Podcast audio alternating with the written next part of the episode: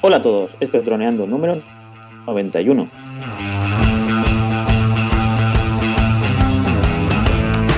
Bienvenidos a este viernes 14, 14 de diciembre al podcast de temática dron, el que aprenderás a dinero con tu dron. En el programa de hoy vamos a hablar sobre cómo grabar castillos.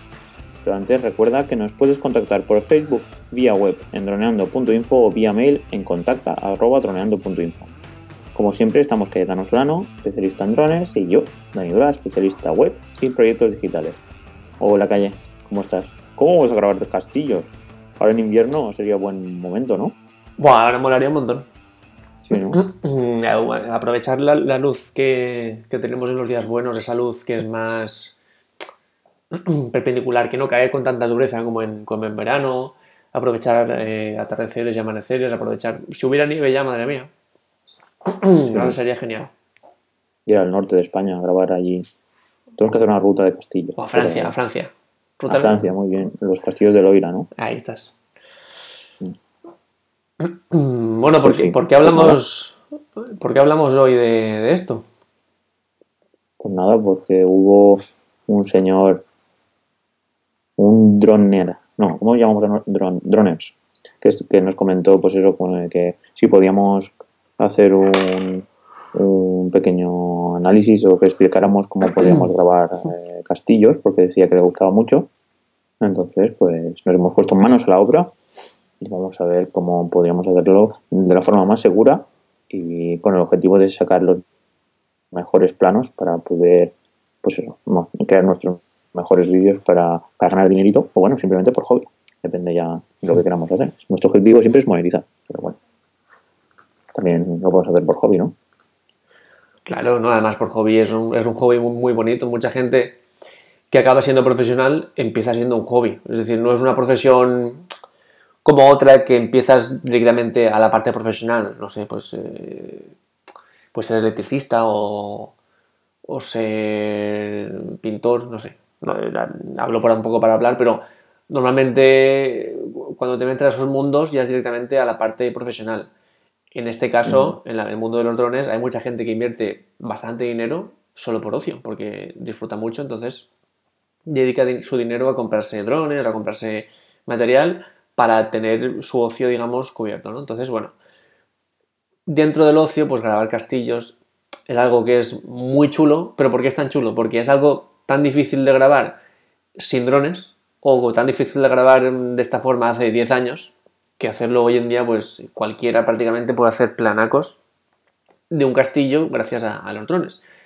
Imaginémonos eso, hace Ujú. 10 años, 20, vas a un castillo, quieres mostrarlo y lo único que podías hacer es ir con una, con una cámara, con un objetivo gran angular e intentar pues eh, contar esto, contar lo otro, pero es que sin planos aéreos eh, te falta algo, ¿no? O bueno, eso, contratar un helicóptero que te cuesta lo, que, lo que vale y entonces Que es lo que iba a decir.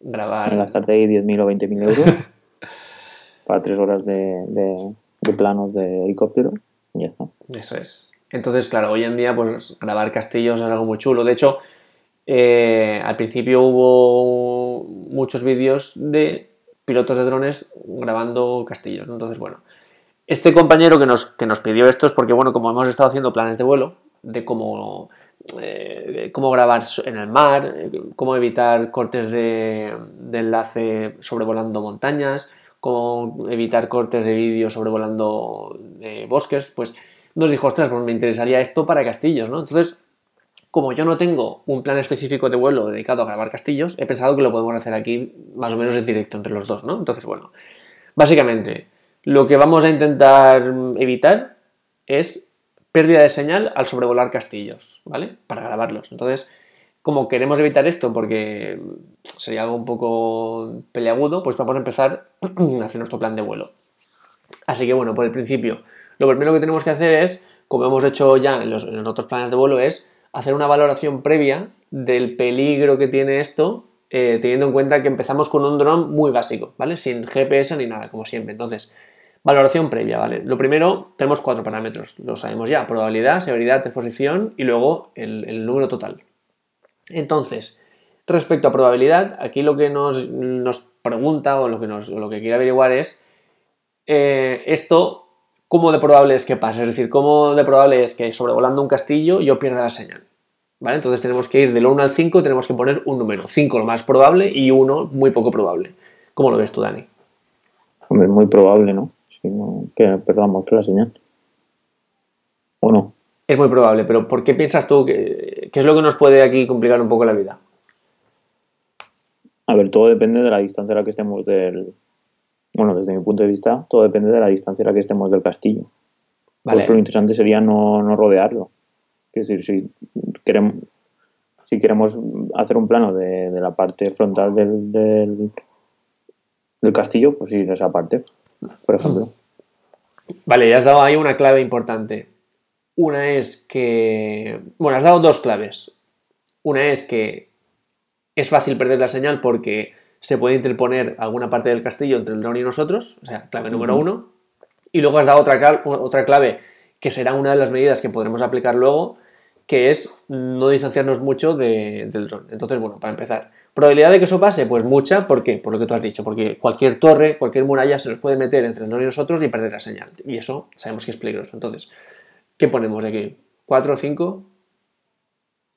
Va, bueno, a ver. La idea, un 4. Un 4, Al final hay otras, otras, otros planes de vuelo que sí que son más. Porque al final aquí pues sabemos la altura del, del castillo y todo eso, entonces podemos. La idea no es aterrizar, por ejemplo, pues nosotros estamos fuera y dentro hay un pequeño patio en el castillo, pues la idea no sería aterrizarlo ahí sin mirar, por, por ejemplo, o bajarlo hasta abajo. Eso es. Vale, pues ponemos un 4, probabilidad. Luego nos vamos a severidad. Severidad significa que en caso de que eso pasara, es decir, en caso de que la- hubiera una pérdida de señal sobrevolando un castillo, ¿cómo de peligroso podría ser eso? En cuanto a... Pero allí el, factor si hay gente dentro del castillo. Sí, pero... eh, sí, pero eso tú, tú tienes que ponerte siempre en, en lo peor, en cuanto a daños materiales y en cuanto a daños personales. Tú no puedes decir, bueno, pues no severo porque a lo mejor cae y en vez de caer encima de una torre, pues cae justo fuera, en la esplanada y, no, y solo se daña el dron y ya está. Tú tienes que ponerte en lo peor porque es lo, lo peor que puede pasar.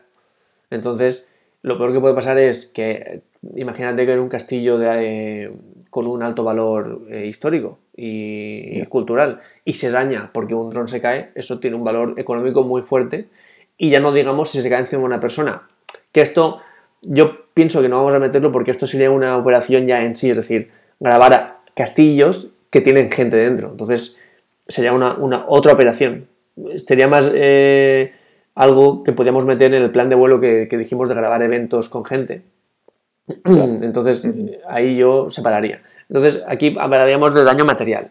Y en cuanto a daño material, pues un castillo es mucho más valioso que un- un edificio normal y corriente. Pues 5, entonces. Vale, pues 5. Entonces, eh, lo que tenemos que hacer es multiplicar probabilidad por severidad. Hemos dicho 4 de probabilidad y hemos dicho 5 de severidad, pues tenemos eh, 20. 20 ya es mucho más que, que el límite de, de 12 que teníamos, ya 20 se pasa. Y luego tenemos exposición. Exposición es un baremo que va desde menos 3 hasta más 3, en el que tenemos que decir eh, cuántas veces nos vamos a encontrar con esta operación en nuestro día a día como piloto, ¿vale? O sea, de todas las operaciones que hago al año, cuántas tienen que ver con castillos. En este sentido, bueno, pues cada uno tiene que poner, esto es un poco ya más personal de cada, de cada empresa o cada piloto de dron, porque imagínate que nosotros abrimos una empresa de grabaciones aéreas que se dedica a grabar barcos para venderlos, pues es posible que nunca grabemos un castillo. Claro. Ahora bien, si nos dedicamos a... eh, Si hemos abierto una empresa para grabar un documental que se llama Los castillos del sur de Francia, pues lo, más seguro es que todos los días estemos grabando castillos, ¿no? Entonces, cada uno tiene que poner aquí el baremo. Yo, en mi ruta personal, como no tengo un proyecto específico para un producto específico, me he encontrado con algunos castillos, eh, pero vamos, porque han, han surgido más que otra cosa. Entonces, yo pondría aquí un 1, porque sí que me he encontrado con ellos, sin más. Tampoco son todos los días ni todos los meses. Ahora que recuerdo, sí que has hecho algún vídeo de alguna torre, ¿no? Sí, No eran castillos, lógicamente, pero sí que. Bueno, y en la Sierra Bernia también, pero claro, era- eso era un fuerte más que un castillo. sí, pero no, he hecho, he hecho ese que comentas el fuerte, que Mm. bueno, un fuerte es un castillo. Un fuerte es una estructura sólida que, que sirve para defender un territorio. Entonces, un fuerte es como un castillo, lo que pasa que más moderno. Luego, he hecho dos castillos. eh, uno que está en un pueblo que se llama Castell de Castells, cerca de, de, de Guadalest. Y luego otro que es el de un pueblo que está muy cerca también de, de, de Castell de Castells, que está, digamos, en una montaña subiendo hacia arriba, que es el de Confrides. Y luego he hecho torres sueltas, como torres, pues sobre todo eh, torres eh, costeras. Eh, las torres las he hecho más por, por ocio que por trabajo. Torres en, en la vila, en, en la, bueno, es que en la vila hay muchas torres, entonces las dos que he hecho son en, en la vila. Es una torre, es como un castillo, pero que solo es una torre. Entonces, sí que me he encontrado, pero claro, eso en el transcurso de dos años. No han sido todos los meses castillos. Entonces yo, yo pondría un 1. Castillo de Alfoz, Alfofra. Sí, ese es el de Confrides. Voy a ponerlos. Es un vídeo de, De de- Torre del Charco. Eso es. Torre de San Josep. Pues si tienes torres. Castellet de Castells de Castells. Sí. Uy, Castellet. De Castell de Castell. Mm. Bueno, Sí, le pondré la, tu página de Facebook. ahí está. La, la esta de, de vídeos. la pestaña de vídeos. Ya está. Entonces, en, estos vídeos se puede ver cómo mm, grabar este, este tipo de estructura. Mm, Aparte de que es muy espectacular porque la mayoría de castillos suelen estar situados en un punto alto, entonces suelen tener a su alrededor espacio, o sea, suelen tener una 360 perfecta y eso te permite darle la vuelta, eh, eh, acercarte, venir desde arriba, no como otras estructuras en las que estás limitado porque a lo mejor pues, hay algún árbol o están pegados a una, montaña, o entonces estás mucho más limitado. En un castillo no tienes bastante libertad de movimientos y eso está genial. Así que bueno, probabilidad 4 por 5 de severidad 20, más 1 de exposición 21. Esto nos da una operación de riesgo máximo que no podríamos llevar a cabo con seguridad en ningún caso. Entonces tenemos que proponer unas medidas para que estos baremos bajen. Entonces, vale. Medidas aplicables para aumentar la seguridad. ya hemos dicho que el dron con el que hipotetizamos es un dron muy básico, sin nada, sin, eh, ningún sistema de seguridad. Entonces, lo que ponemos aquí primero es que vamos a, te- a tener un dron con eh, vuelta a casa, GPS, baterías de seguridad, dispositivos de, de funcionamiento redundantes como la IMU, como las SC. Vale, todos estos mecanismos que hacen que el dron ya sea mucho más seguro, que si se pierde algo de señal pueda volver a casa, que se pueda configurar la vuelta a casa por encima de la altura del castillo, ¿vale? Ciertas cosas que nos van a ayudar a que esta probabilidad de severidad pues baje. Luego, más cosas que podemos hacer. Bueno, pues como ha dicho Dani, que es una de las claves, es que no volaremos a grandes distancias del mando de la aeronave. Es decir, no vamos a estar a dos kilómetros del- de la aeronave, porque esto sí que nos va a facilitar que se pierda la señal. Al contrario, vamos a estar lo más cerca posible. Y como ha comentado Dani, si queremos grabar el frontal, pues vamos a estar ahí. Planos, planos del, frontal, del frontal. Nos damos nosotros físicamente al frontal y estamos muy cerca. ¿Que queremos darle la vuelta al castillo? Nosotros nos damos la vuelta al castillo, estamos muy cerca de la aeronave. Esto nos va a permitir tener una muy buena calidad de señal que nos permita que no se pierda. Entonces, ya aquí vamos a mejorar muchísimo las cosas. Luego, que haciendo esto, también intentaremos no interponer obstáculos entre el radioenlace y la aeronave. Es decir, si hay una torre en medio, pues intentaremos, en la medida de lo posible, no interponerla entre nosotros porque eso va a favorecer que se pierda la señal, que se corte la señal.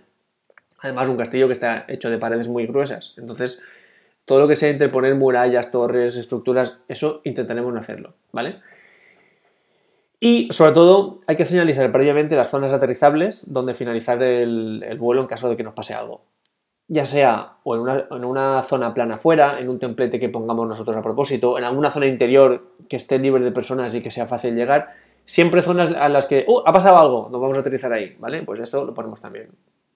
Entonces, una vez tenemos todo esto, tenemos que hacer la valoración final para ver si esta operación se nos queda en algo eh, más, más seguro. Así que, bueno, probabilidad.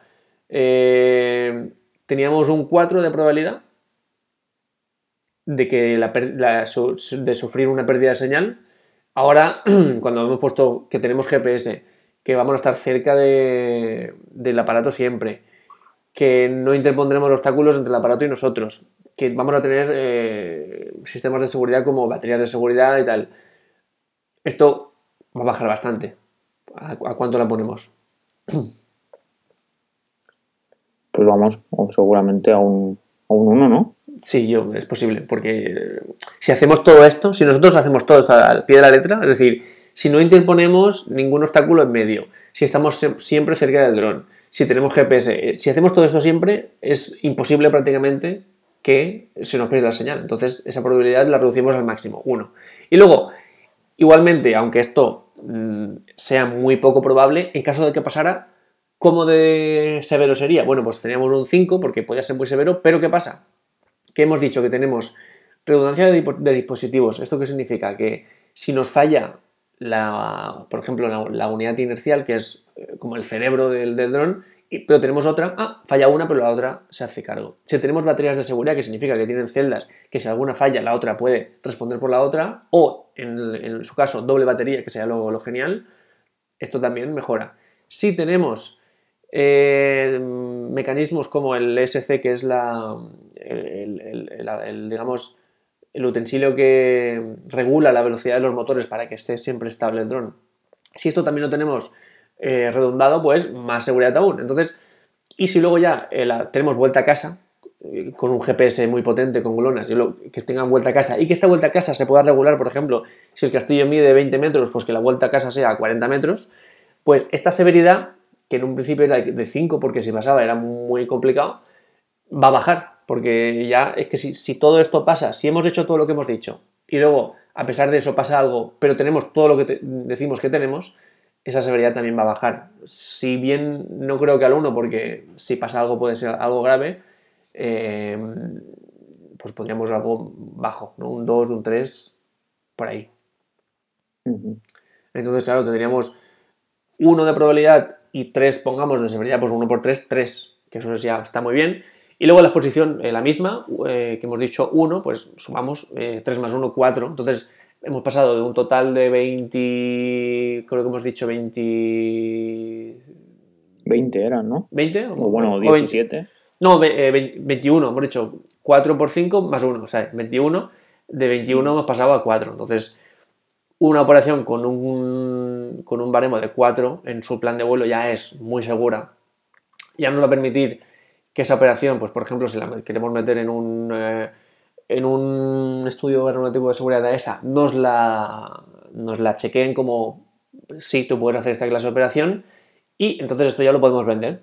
Alguien nos, consulta y decimos, bueno, en caso de que quieras consultarnos, aquí tienes, esta operación la tenemos aprobada por ESA. Si en, si en el total, en vez de tener 4, tuviéramos 15, pues a esa no nos la aprobaría, entonces no podríamos venderla. Así que bueno, básicamente hemos hecho el plan de vuelo aquí un poco en directo y ya podemos ir a grabar nuestros castillitos tranquilamente. Bueno, después de que a esa no lo apruebe. Sí, pero bueno, eso, si tú, teniendo en cuenta la experiencia que hemos hecho ya con los otros planes de vuelo, este plan de vuelo tal cual, a esa te lo aprueba seguro. Bueno, ¿cuándo fue la última vez que actualizaste tus, planes de vuelo? No, ya lo comenté, yo no, no, actualicé, porque al principio hice más de los que mm, tenía en mente. Yo hice más de los que necesitaba. Entonces, en ese, no es que esté sobrado, pero vamos, que hay, planes de vuelo que yo tengo aprobados que nunca he hecho, porque nunca me dedicaba al control forestal, por ejemplo, o, algunos planes de vuelo que tengo que son un poco muy específicos. Entonces yo hice más de los que eh, iba a utilizar. Entonces no... Bueno, entonces pues a lo mejor han cambiado ahora, no sé. En a esa me refiero. Creo que no creo. Hombre, de momento no han cambiado. No, me refiero a la severidad de aceptar o no aceptar planes de vuelo. Ah, bueno, eso no me consta, pero vamos, la única forma de averiguarlo es enviando planes de vuelo. Yo desde luego hace ya dos años que envío los míos, así que si ha cambiado, pues es posible, no lo sé. Tenemos que hacer algún, algún podcast eh, desde el principio hasta el final una serie de podcasts. ¿Cómo enviar? ¿No? Y pues si se envían por correo, si se envían cartas certificadas, si se envían por... no sé. Sí, no, a ver, ya hemos dado bastantes datos. Desde el principio ya, ya, los, ya los dimos en nuestro programa 6, ya dimos bastantes datos de esos. Pero bueno, que sí que estaría genial hacer un ciclo con, con el proceso entero. Pues nada, pues nos despedimos. Sí, nada, eh, si os gusta este programa como otros, ya sabéis que nos podéis contactar, nos podéis, tanto a Dani como a mí, eh, enviar propuestas, sugerencias, críticas. Y nada, ya lo sabéis, eh, en nuestra web, droneando.info, lo tenéis todo, tanto nuestro correo como nuestros correos personales. Y luego, para escucharnos, ya sabéis que eh, tanto en iVoox, donde nos podéis dejar, por cierto, un comentario o un me gusta, como en iTunes, donde nos podéis dejar una valoración positiva de 5 estrellas, como todas las que tenemos, pues nos podéis escuchar tranquilamente en vuestro smartphone o en vuestro ordenador o donde queráis. Así que nada, por mi parte muchas gracias, nos escuchamos en el siguiente programa. Un saludo chicos.